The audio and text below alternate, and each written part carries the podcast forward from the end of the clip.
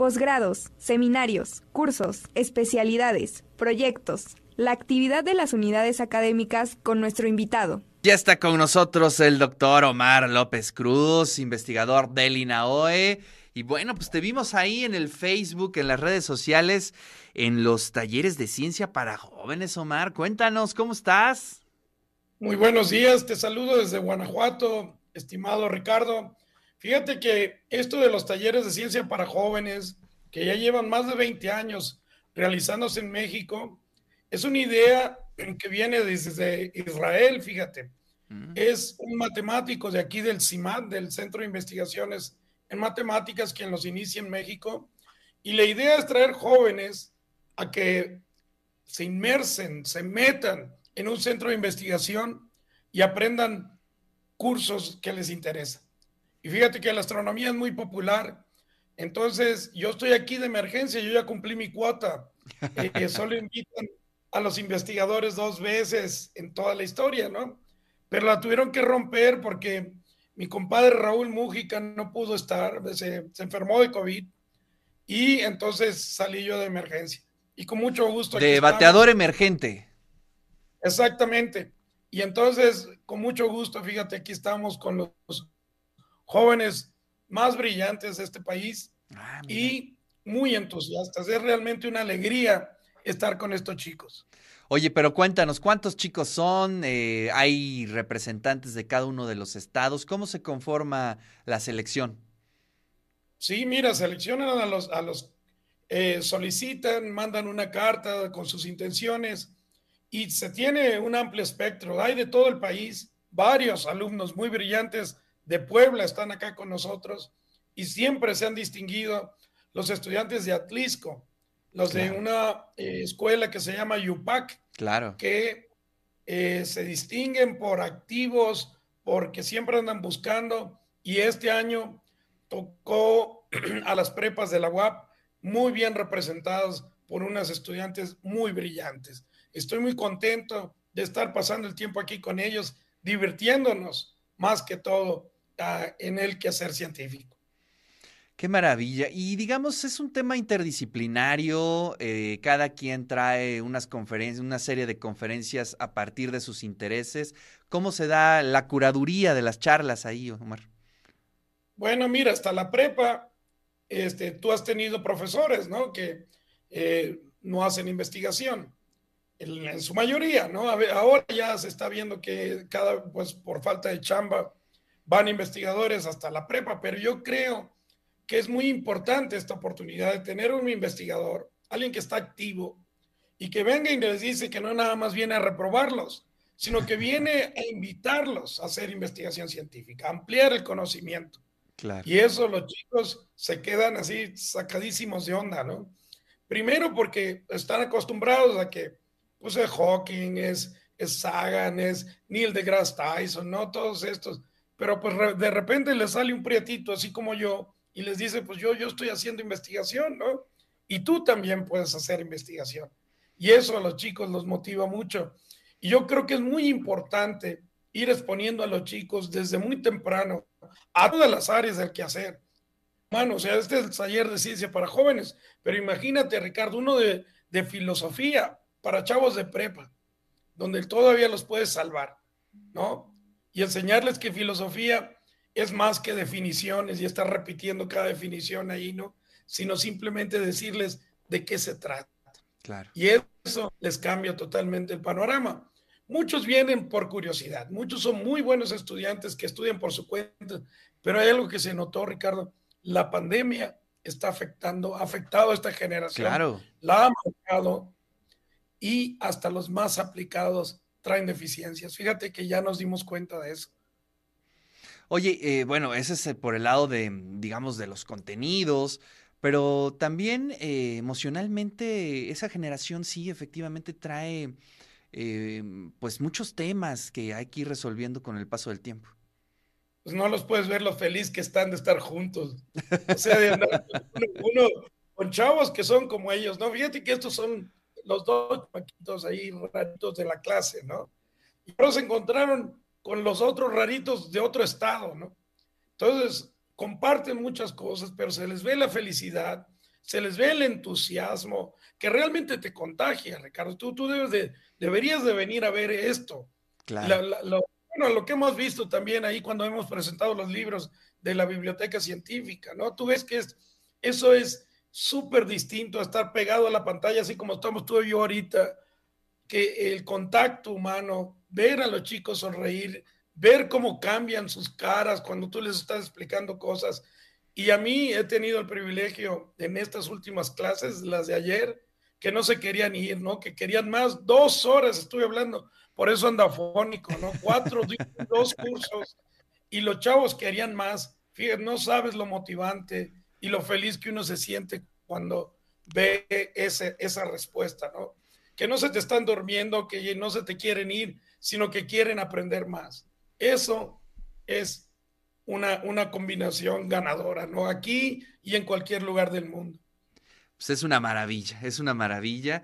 Oye, y además, eh, bueno, tú nos comentabas al inicio de esta charla que ya tuviste la oportunidad de dar estos cursos. Eh, se, hace un seguimiento de la trayectoria de estos estudiantes? ¿Se sabe hasta dónde llegan? ¿Cuál es eh, su desempeño en un futuro cercano? Sí, mira, esto sirve como semillero, ¿no?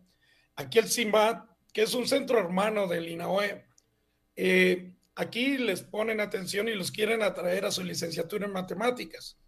Ya tuvimos, hubo uno que fue internacional, trajeron chicos hasta de Argentina, de todo Latinoamérica.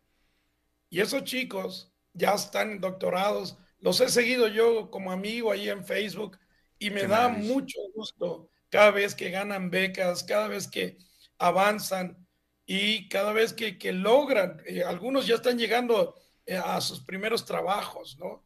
A sus primeros empleos, ya después de doctorarse. Entonces, esto ha sido muy motivante. algunos les ha cambiado la vida. algunos les ha mostrado que la ciencia a lo mejor no es para ellos y entonces se dedican a otras cosas.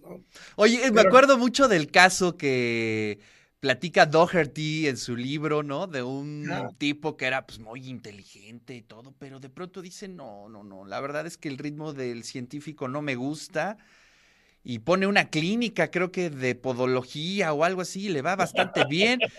Pero eh, el ejercicio es muy positivo, les digo, no, no todos tenemos que ser científicos, ¿no? Y, pero la idea es tener la experiencia para poder decidir de manera consciente.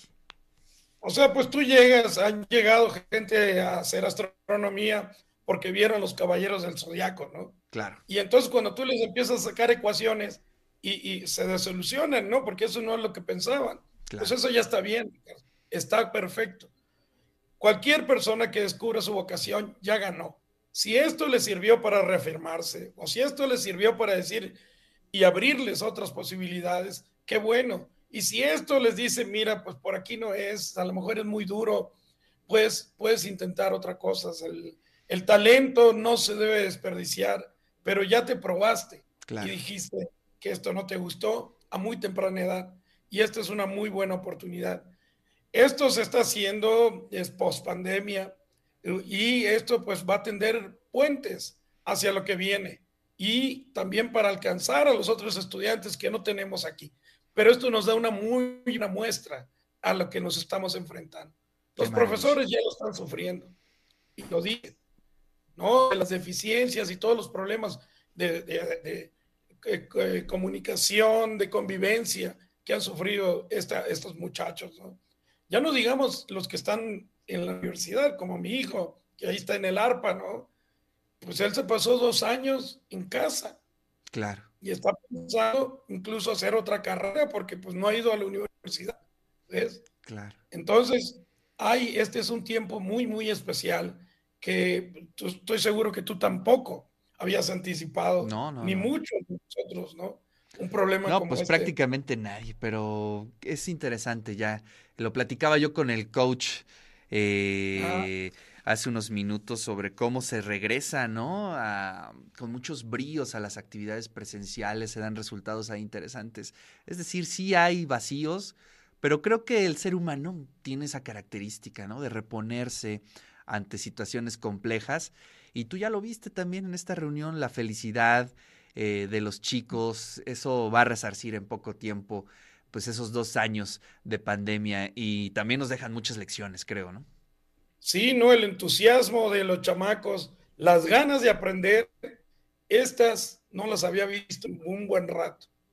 Y este, esto, te digo, es, es como una transfusión de energía, ¿no? De, de, repente te sientes decaído y ves el entusiasmo de los chamacos y ves la mirada, ¿no? Que es lo más importante, esa chispa en los ojos. Eso, digo, yo pago por ello, ¿no? Me pagaron para venir, yo hubiera pagado por estar con Qué maravilla. Oye, Omar, pues gracias y pues ahí nos saludas, felicitas a todos los chicos que están en este encuentro de talleres de ciencia y eh, te manda saludos Daniel Mosencagua. Eh, ah. Nos está viendo Daniel Mosencagua. Ah, pero, este, por último, tenemos un par de minutos. ¿Qué viene para la Biblioteca Científica del Ciudadano? ¿Cuál es su futuro, Omar? No, no, mira, ya está brillando. Está semillas, Ricardo, así como tocó a tu hija, ¿no? El libro de la vaquita. Fíjate que está saliendo, aparte de otros títulos que ya están en, puerta, el libro de Peebles sigue, el libro del, siglo de la cosmología va bien, va a salir y estamos ignorando una nueva época y va a salir un suplemento científico y cultural para el diario, si me permites decirlo, para el Reforma, como hijo, como un brote de la biblioteca científica. O sea, de este Brooke Bessensen, por ejemplo, ya está en línea para escribir un artículo sobre la vaquita marina para este suplemento. Entonces, estamos tratando de ocupar otras áreas, pero los libros siguen. Te, comunico con mucho agrado que seguimos vivos y además ya empezamos a colear, a, dar de coletazos, ¿no? Ya estamos reviviendo con mucho entusiasmo. Qué maravilla. Pues gracias, querido Omar. Te mando un fuerte abrazo. Feliz Navidad. Que la pases muy bien. Y pues aquí nos vemos en el 2023. Pues listos para regresar al Carolino. Un saludo muy afectuoso para ti para, y para Daniel, que se ganó un premio ahí muy importante de divulgación en la UAP. Un abrazo. Y pues ahí estamos. Me da mucho gusto ser parte de toda esta aventura junto con ustedes. Gracias, querido Omar. Te mando un fuerte abrazo.